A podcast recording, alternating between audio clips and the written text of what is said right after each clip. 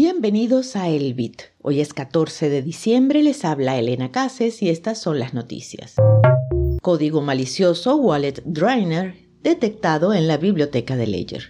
ETF de Bitcoin de Bitwise fue listado por el regulador de valores de Estados Unidos. Supervisor Bancario Internacional exige reglas más estrictas para las monedas estables.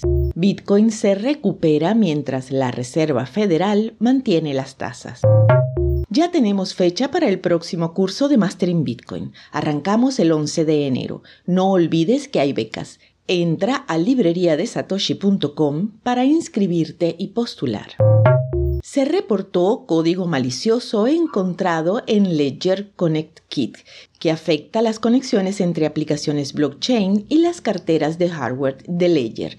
Se advirtió a los usuarios que evitaran las de apps hasta nuevo aviso. Hasta ahora se han robado al menos 150 mil dólares.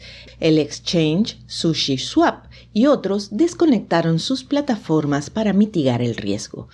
Ledger aseguró a los usuarios que los fondos están seguros en los dispositivos si están inactivos, que el código malicioso fue insertado recientemente y que solo afecta a un grupo limitado de clientes.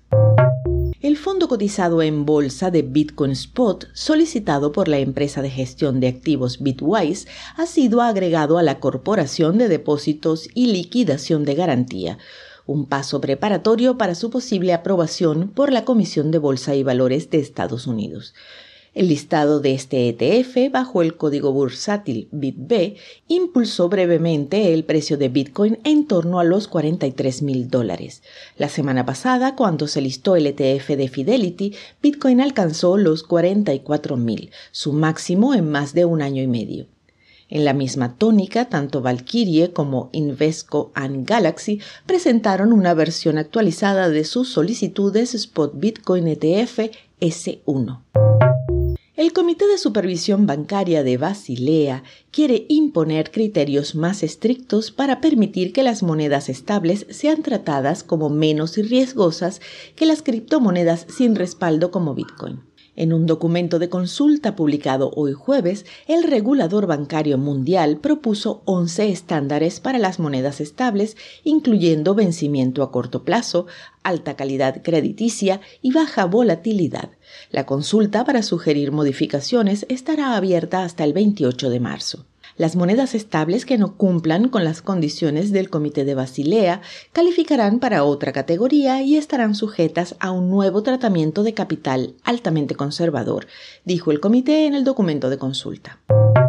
Bitcoin saltó un 3% hoy después de que la Reserva Federal mantuviera su postura moderada manteniendo estables las tasas de interés. Las condiciones financieras más flexibles impulsaron el apetito por el riesgo y las acciones también subieron. La principal criptomoneda ha vuelto a superar los 42 mil dólares, acercándose a su máximo reciente. El mercado de criptomonedas mundial da un suspiro de alivio a medida que las preocupaciones sobre la inflación disminuyen y crecen las esperanzas de estabilidad.